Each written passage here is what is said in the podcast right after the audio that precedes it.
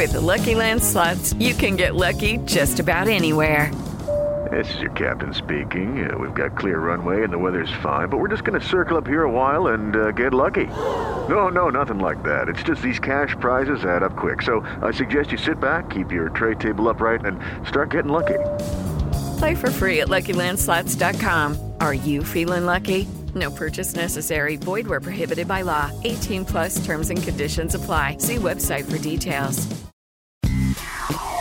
Papo com o Anjo. Olá, bem-vindo ao podcast Papo com o Anjo, esse podcast que é parte integrante do programa O Anjo Investidor. Esse programa que acontece todas as quartas-feiras aqui na Jovem Pan, no YouTube da Jovem Pan, youtube.com, o Anjo Investidor. Mas aqui no podcast hoje, o Papo com o Anjo, eu tenho um, um, um papo muito interessante com uma mulher poderosa. Ela, ela inspira muitas pessoas, muitas mulheres. É uma pessoa que se diverte, que aproveita a vida, mas que é uma grande empresária, tem uma história de vida, tem uma história de negócios, de empreendimentos e também é investidora. Vocês todos conhecem do programa de televisão chamado Shark Tank Brasil. Senhoras e senhores, Cris Arcangeli. que prazer estar aqui. Muito bacana, muito obrigado, Cris. Sua agenda é lotadíssima e é complicado você Estou super feliz de estar aqui. Eu sou sua fã, você sabe. Ah, somos fã do então. Davizinho, seu filho. muito bem. Davizinho te adora. Você foi uma das mentoras dele no sentido lá no, no programa, quando ele teve lá, você. Gente, ah, 13 anos foi o melhor pitch até hoje. É, né? Das quatro temporadas do Shark Tank. É, o, vídeo dele, o vídeo dele é bem muito compartilhado, milhões Mas é, de claro, visualizações. Aquele pitch é, é modelo de pitch para todo mundo. Hum. Poucas pessoas conseguiram fazer um pitch tão bem feito, tão bem humorado, que tão claro, tão objetivo como ele, assim, realmente encantador. Muito obrigado. Como pai, eu agradeço. Muito bem. Cris, me fala aí, Cris. Você, você é um empresário do mundo da beleza, podemos chamar assim? É, eu sempre fui da beleza até que eu tive um non-compete numa uma venda de uma das minhas empresas. E aí eu fui parar no, no mundo da nutrição. Nutrição. Da alimentação. E é aí que eu tô até hoje. A Biorim? A Biotim, é. A Biotim é a empresa da Cris hoje. É. Mas você não só tem a Biotim, você tem várias e várias startups que eu sei. Aqui é papo com o anjo. Eu sou o anjo e você também é outra anjo. É. E você faz investimentos não só dentro do programa Shark Tank, como faz investimento fora. Você tem um fundo de investimento chamado Fênix é. e que você também investe em bastante oportunidades e negócios. O que, que você procura? Quem está nos ouvindo, nos assistindo, assim, o que, que, que, que a Cris olha no mercado? Então, na verdade, assim, é, eu sempre gostei de negócio, né? Porque eu sou uma empreendedora nata, tem, sei lá, nasci com essa, com essa vontade de empreender e criei cinco empresas seis marcas, então foi coisa que eu fui construindo durante a vida. Então acho que é até por isso que eles me chamaram para participar do Shark Tank. E aí lá que eu comecei a criar esse amor por investir nos, né, no sonho do, das outras pessoas, nos outros empreendedores. E, na verdade, empreendedorismo é o futuro do mundo, né? É, eu acho que é o futuro do Brasil, mas é o futuro para o mundo mesmo. Então, é uma forma de... Eu sou brasileira, adoro o Brasil. Sou muito patriota. E eu acho que uma forma de apoiar o Brasil é fazer o empreendedorismo do Brasil crescer. Então foi essa missão assim de ajudar as mulheres com o seu empre empreenderem, crescerem o seu empreendedorismo, escalarem os seus negócios e ajudar o empreendedorismo através da plataforma do Shark Tank. Então esse é hoje o que, que eu faço através da Fênix. Então eu invisto em negócios através da plataforma do Shark Tank ou então alguns negócios de mulheres que eu quero dar uma, ajudar a escalar. Ajudar. Você também tem um negócio no parque, Cris no parque, que é onde você leva todo mundo para passear. Shark no parque, é. Você leva todo mundo para passear no parque. E aí, é meditação, é exercício? O que, que é esse? Então, qual, é, qual, um... qual é o, o, o, É uma história, assim, é, eu sempre fiz palestra para mulheres. Certo. E a mortalidade é, infantil das empresas femininas é muito alta, ela é 66% antes dos 4 anos. Só que 57% dos negócios que se formaram nos últimos três anos são negócios feitos por mulheres, fundados por mulheres. Então as mulheres estão empreendendo mais do que os homens, porém elas têm os negócios fecham nesses quatro anos. Então eu comecei a fazer essas palestras pelo Brasil para justamente ajudar as mulheres passarem para essa segunda fase e conseguirem fazer com que seus negócios cresçam, escalem, etc. E aí sempre falava, os pilares do empreendedorismo é disciplina, é resistência, resiliência, força, e modelar o que se acerta, fazer de novo, trabalhar em equipe e tal. E elas ficavam me olhando com uma cara assim, falava, é legal, legal, mas como faz isso? E aí, Kepler, eu chegava em casa e falava assim, como é que explica disciplina? Como é que explica persistência, determinação? Porque isso é uma coisa meio de formação de personalidade mesmo. Isso não dá para enxergar pelo seu exemplo, por exemplo? Você dava um exemplo de Não, como fazer? Você dá exemplo, não faz com que a pessoa consiga incorporar esse hábito, porque Tá. isso, na verdade, é uma É um mudança de mindset, uma mudança de hábito. E aí, um dia na esteira, que eu faço ginástica todo dia de manhã, né? Um. Todo mundo aqui sabe, porque acompanha você nos stories. a eu gente tenho esse acompanha a vício sua ginástica. matinal que eu não consigo beber sem. E aí, é, um dia na esteira de manhã, eu fiquei vendo, onde é que eu aprendi, né? Disciplina, resistência, resiliência, aprendi onde? E me toquei que eu aprendi isso na educação física, no treino. E realmente, você não vai aprender disciplina na aula de matemática nem de história, você aprende na aula de educação física. Isso. Es- Esses ensinamentos de como trabalhar em equipe, modelar o erro, modelar os acertos, fazer de novo, e de novo, e de novo até acertar, vem do treino, vem da ginástica. Eu comecei a falar, olha, vocês precisam treinar para conseguir treinar esses, esses pilares do empreendedorismo que vêm justamente do treino. E aí que eu, eu criei um movimento chamado Shark em Forma, que é o treino que vai te dar liberação de todos os hormônios da felicidade, é, vai te dar uma energia muito melhor, um bem-estar melhor, aí você vai distribuir essa energia e essa vibe quando você chega no teu trabalho, vai te dar muito mais força, muito mais resistência para aguentar os trancos que empreender no Brasil a gente sabe que não é nada fácil. E vai, e vai te ensinar a disciplina, e vai te ensinar a cair e levantar de novo, e fazer de novo até acertar. Através de exemplo, através de exercícios lá. né? exercício. E aí nós criamos essa rotina de exercícios que ensina esse um pouco dessa base do empreendedorismo, os alicerces desse empreendedorismo. E isso a gente faz assim um bate-papo para falar um pouco sobre isso, para mudar o mindset das pessoas. E depois faz um pouco de passeio no parque, bate-papo, para as pessoas sentirem Certo. a, a sensação que elas têm depois que elas saem de um momento de esporte, porque realmente se sente muito mais disposto, Exatamente. é, energizado. Não, adorei, adorei quando eu vi a primeira vez lá o, o Cris, no- que eu chamo de Cris no Parque, né? É Shark no parque. Shark no verdade. Parque. Adorei, adorei aquela, aquela, aquela a forma que você faz, porque de, de, de verdade ele, É ele, ele aproxima as pessoas. É uma experiência, exatamente. É uma experiência muito interessante. Eita, caí aqui. É uma vivência, né? uma vivência. Cris, me fala uma coisa. Você, você é uma empresária bem sucedida, já antes do Shark Tank. Né? Você já era. E você nunca subiu no salto, você nunca. Eu nunca encontrei você. Primeiro, é claro, a gente tem nosso momento de mau humor e tal, mas nunca encontrei você de mal com a vida. Nunca encontrei você é, metida besta. Nunca encontrei você nada. Você sempre foi muito acessível, comigo pelo menos, e com muitos colegas nossos. Você é muito humana, é, você realmente ajuda as pessoas. E essa história de fama, Cris, fala um pouco sobre isso, porque eu vejo muitos colegas nossos que os caras ah, É. ficam meio que, acho que é bêbados do, do- da fama. Que, que, como é que é? Porque a televisão traz um pouco isso, né, Cris? Olha, eu acho assim, é, eu tive muitos momentos de altos e baixos, né? É, comecei do zero, uma empresa muito pequena lá atrás.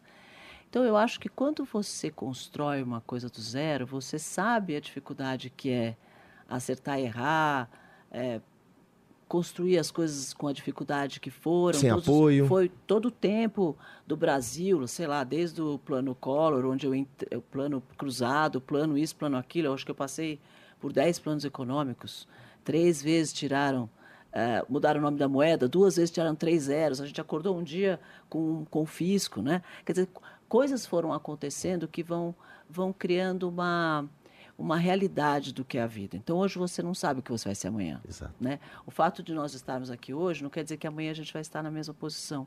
Então eu não me preocupo muito com essa história, porque eu já subi, já desci tantas vezes e, e já me reconstruí de novo e me reinventei milhares de vezes. Então é, é o momento que eu vivo hoje é o momento que eu estou hoje. Eu não sei em que momento eu vou estar amanhã. Né? Ele é uma coisa transitória. Então isso não, não é uma coisa que eu incorporo para mim, né? A outra coisa, eu acho que é muito de do meu da minha forma de ser mesmo. Eu sou pisciana, né? Pisciano é um bicho meio Dois, né? É. Ah, você também é, né? Também sou. Então, pisciano é um bicho meio É. tranquilo mesmo. É de bem com a vida, né? É, de bem com a vida. Eu acordo de bem com a vida. Meus- minha mulher diz, vivo rapaz, de não- bom humor." eu nunca vi um cara tão bem-humorado como você de manhã. Que... Eu sou uma pessoa extremamente bem-humorada. Eu faço o que eu gosto. É. Eu só faço o que eu gosto. Eu só faço o que eu gosto. Então, eu só falo o que eu faço eu- e só faço o que eu gosto. Tem coisas que a gente tem que fazer que não são aquelas coisas que você gosta muito no dia a dia É. do trabalho, porque, obviamente, trabalhar dá trabalho. Mas eu, eu costumo fazer só as coisas que eu sou apaixonada por fazer. Então, eu tô aqui, tô com prazer de estar aqui. Muito entendeu? bacana. Eu agradeço Então a demais. vibe é boa. E quando você treina, né, de volta pro treino, você libera os hormônios da felicidade.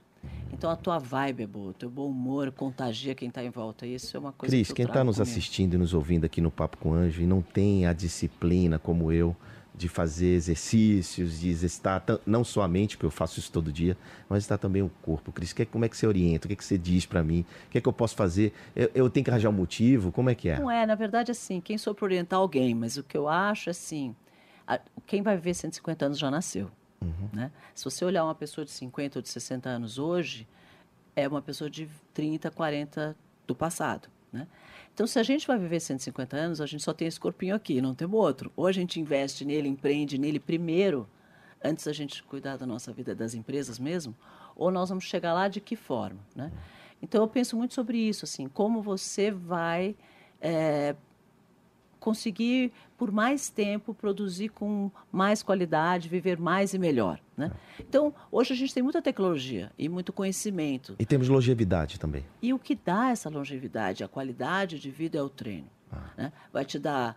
Você não vai ter tantos problemas é, que antigamente as pessoas tinham, né? como diabetes e hipertensão e outras coisas mais. Então, eu acho que primeiro por saúde, não tanto por estética, é realmente uma coisa de saúde. O dois, para você ter a força e a disposição de enfrentar o que a gente tem que enfrentar no dia a dia. E terceiro, para você se sentir melhor e a tua autoestima agradece. Né? Muito bem, muito bem. Cris, me fala uma coisa, dessas empresas que você criou ou até hoje, desse- esses planos todos que você sobreviveu, você quebrou, Cris? Olha, eu tive bem perto de quebrar algumas vezes. acho que umas duas, eu acho. E o que te salvou? Olha, uma vez é, eu estava começando a minha primeira empresa, que foi a Fitoervas. E Foi a que você vendeu, inclusive. Que eu vendi com 12 anos depois. 12 anos depois. Mas então é- sobreviveu com a fitoervas. É, a Fitoervas começou no, com o meu consultório de dentista que eu vendi. E aí Você era dentista. Eu era dentista. Eu vendi meu consultório por é, 14 mil dólares, 16 mil dólares na época. Devia ser uns, sei lá, quanto é hoje. E aí, com esse dinheiro, eu come- comprei uma, uma batedeira de bolo numa padaria que estava fechando, juntei umas pessoas, umas mesas de cozinha e, resumindo, comecei uma fábrica de shampoo que era num fundo de quintal, numa casa aqui na Vila Olímpia. E esse negócio foi crescendo, foi se desenvolvendo e tal, mas com o próprio dinheiro do negócio mesmo. E eu comecei no auge do Plano Cruzado, que eu comecei em 86. E aí eh, eu peguei um dinheiro no banco, que naquela época tinha congelamento de preço, as taxas de, de, de, de empréstimo eram muito baixas. Foi o primeiro e último empréstimo de banco que eu peguei. E logo veio o Plano Bresser, que fez o juro sair de 2% para 30% ao mês. Sua memória é incrível, hein? Eu nunca mais vou esquecer isso na vida, amigo. Eu quase quebrei. E aí eu olhei para aquilo e falei, eu vou quebrar, não tenho condição de pagar isso. Aí eu fui pro meu pai, que já tinha uma consultora de oleodutos na época. E não devia ser muito dinheiro, porque eu falei para ele, pai, eu preciso pagar o juro do banco, eu preciso pagar esse banco, porque senão eu vou quebrar. E meu pai tirou um cheque e me deu o dinheiro para pagar o Ele perguntou quanto é ou te deu um valor qualquer? Era, não, era 5 mil e Tá. 600 dinheiros, porque eu não lembro mais que dinheiro era naquela época. E ele me fez lá um cheque de 5.600 dinheiros e eu lá fui no banco pagar o empréstimo. Cheguei lá, o cara falou, bom, esse dinheiro dá para o empréstimo, mas não dá para os juros. Eu falei, ah, não vou voltar no meu pai. Então é o seguinte, parcela esse juro de um jeito que eu vou me virar. Aí eu fui em todos os meus fornecedores na época e falei, ó, me dá 90 dias para pagar, porque eu não tenho dinheiro para pagar. E fui nos meus clientes e falei, pelo amor de Deus, me paga à vista, porque eu não tenho capital de giro. e não existia, né? A facilidade que tem hoje de vários empréstimos, de vários empréstimos subsidiados. Não existe anjo, da não vida, tem é os os an- anjos. os anjos. Não existia nada disso. E aí ele realmente, eu consegui dar um jeito lá e acabei que eu não quebrei. Essa empresa acabou crescendo bastante. Quando eu vendi. Você pagou ela- seu pai? Paguei meu pai. Quando essa empresa Importante, hein? Tem que pagar o pai, hein? Quando essa empresa eu vendi 12 anos depois, tinha 800 funcionários, já era líder do segmento de produtos naturais. Foi o primeiro shampoo natural que nasceu no Brasil naquela época. E com esse cash out, com essa venda, você se estruturou pro resto da vida? Então, com essa venda, eu fiquei com uma parte do negócio, que era a minha distribuição dos, das marcas importadas que eu tinha, né? Que eu fui a primeira distribuidora de cosméticos de prestígio internacionais no Brasil, tinha 28 marcas. Eu era a maior distribuidora de produtos, né? E aí eu fiquei com essa divisão, eu também Tá. tinha uma rede de lojas de, de, eh, de perfumarias, para onde eu vendia os produtos Os que eu produtos. importava e distribuía, etc. E eu fiquei com essa operação. E aí eu falei, bom, o que, que eu vou fazer agora? Porque, na verdade, o que eu gostava mesmo é de criar. E ali você não cria nada, vem tudo pronto. Eu falei, bom, o que, que eu vou fazer? Falei, ah, quer saber, eu vou guardar esse dinheiro. Guardei o dinheiro, nunca mais mexi nele. E falei, eu vou operar minha vida como se esse dinheiro não existisse. Opa. E continuei vivendo assim. As pessoas acharam que eu ia parar de trabalhar, ia virar surfista na Austrália, sei lá o que elas Você surfa? Acham. Eu não. Mas as pessoas começam a achar, né? Ah, lá muda de vida, vai fazer outra coisa. Eu falava, eu gosto de fazer o que eu faço. Eu gosto de criar marcas e criar produtos. Na verdade, meu grande, minha grande paixão é transformar mercados. Então é isso que eu A gente percebe no Shark Tank você tudo que é produto que aparece, coisa ele- e que consumo, tenha é. alguma coisa ligada ao varejo, à distribuição, você sempre está disponível e disposta a pelo menos dar mentoria, apoiar, investir. É, eu muito bacana. mesmo. É um mercado que eu gosto. Cris, quem está nos assistindo e nos ouvindo aqui agora, é, que tem uma vontade de criar um produto novo, ou seja, industrializar um produto, como você começou lá atrás e a batedeira e tal, é possível ainda hoje você criar um produto do zero? É possível você é, desenvolver um negócio no Brasil do zero, sem dinheiro e começar? Porque eu recebo muito, muito e você deve receber também. É, poxa, eu estou aqui no Pará, estou criando um produto aqui que quero distribuir, comercializar, e o cara está começando, é caseiro. E aí, Cris, que- é possível isso? Dá, dá para dá crescer, dá para nos dias de hoje? Porque eu sei que no passado era possível. Olha, eu acho que é porque é até mais fácil hoje crescer. O problema é que as pessoas criam coisas que elas querem. Então, assim, ah, eu acho bárbaro esse, essa pulseira aqui. Então, eu vou fazer uma fábrica de pulseira, mas eu não sei se você quer comprar. Se alguém quer comprar, ou se alguém gosta daquilo. Então, não basta você ter uma ideia que você acha genial. Eu acho que para você criar um negócio, o negócio tem que vir de fora para dentro. Então, existe uma demanda, e se você conseguir descobrir uma demanda que ainda está no inconsciente coletivo, que ainda não ainda não está incorporada na cabeça tão clara das pessoas, aí que vem a inovação, porque você cria uma coisa que as pessoas nem sabem que elas precisam, e cria uma coisa que o mercado precisa, ou que aquelas pessoas vão precisar em algum momento, ou que vai resolver alguma dor. Quanto maior a dor, mais, mais fácil o negócio vai dar certo e mais o negócio vai crescer mais rápido, E mais você- fácil, tem mais público. margem você tem, né? Então, você criar uma coisa que existe uma demanda vai te dar a oportunidade de realmente fazer alguma coisa que atende um, um cliente que já está ali querendo comprar. Agora, quando você cria uma coisa que você quer vender e ninguém quer comprar, É, E aí entra muito aquela história da teimosia, né? De querer fazer aquilo que acha que é certo, sem validar o mercado, sem pesquisar, sem entender. Eu, eu digo muito, se você quer desenvolver algo, e aí a Cris está dando, o- eu gosto muito nessa linha da, da dor, né? Da- do mercado, é, você tem que primeiro perguntar o porquê, né? Por que eu vou fazer isso? Né? E quem é, Alguém a, per- quer? quem é qual é a persona que eu quero atingir? Mas a persona é mercado de luxo, tá, mas qual é a faixa etária? É, que local? Ou seja, tenta nichar, encontrar a persona mas eu sou mais específica ainda. mais específica Eu ainda. acho que nem é mercado, é realmente alguma coisa. Assim, por exemplo, é, quando eu vendi a minha terceira empresa, Olha aí, ela naquele- vendeu quantas empresas? Quatro, né? é, tre- quatro. Ah, é- é fazer saída no Brasil não é fácil. Ela já vendeu três, quatro Sabe empresas. uma vez me perguntaram assim, mas você não fica chateada, frustrada, que todos os seus negócios você teve, você teve que vender? Uau, não. Eu falei, não. Não, pelo contrário. Pelo contrário, cada exit é uma alegria, né? Claro. De- aí, aí você começa de novo. E eu não tenho pra onde começar de novo. Eu comecei de novo cinco vezes. Mas aí eu fui viajar para o Japão. E estou andando na rua e vejo essa, essa gôndola na, na farmácia escrito Healthy Drinks. Falei, que será isso, né? E, e é essa curiosidade que vai te dar, às vezes, uns insights de algumas coisas. E aí eu vi um shotzinho, tinha um shot de colágeno de uma marca internacional de Que não era japonesa. Que eu já conhecia, que era japonesa, Shiseido, tinha lá Shiseido Sei. e colágeno, mas era bebida. E tinha um outro shot de Nem sabia que a hangover. Shiseido fazia bebida. Então, nem eu. Descobri lá.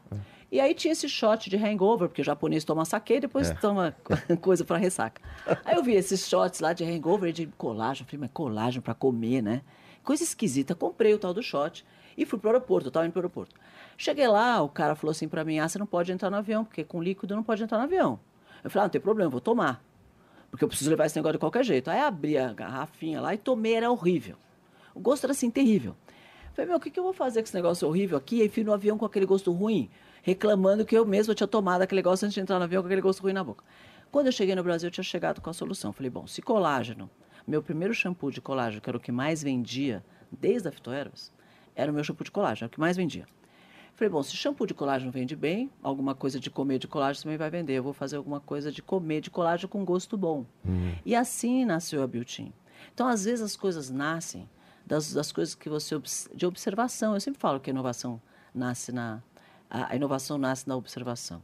Você está observando e, de repente, aparece alguma coisa, salta aos teus olhos e fala, olha, aí está uma oportunidade Tá, e aí você foi buscar o mercado, foi ver a dor, se existe a dor e desenvolveu o produto. É, e não existia nada parecido. Eu, eu registrei a categoria, que não existia nada aqui nem no mundo, porque lá era só esse shot. Eu criei alimentos, na verdade. É, com, então, tem bala, tem chocolate, tem pipoca, é alimento. Com o tal do colágeno. E assim foi. Eu comecei uma categoria que eu apelidei de aliméticos. Isso hoje está na Wikipedia como nome da categoria mesmo. Muito bem. E aí, assim começou essa categoria lá, 10 anos atrás. E aí, qual é o negócio hoje? Como é o nome? É Building. E hoje e sempre chamou Beauty. Hoje é um mercado de mais ou menos uns 5 bilhões de dólares mundial. E já em breve você vai também fazer um exit da Built-in. Ah, vou já já. Por que não?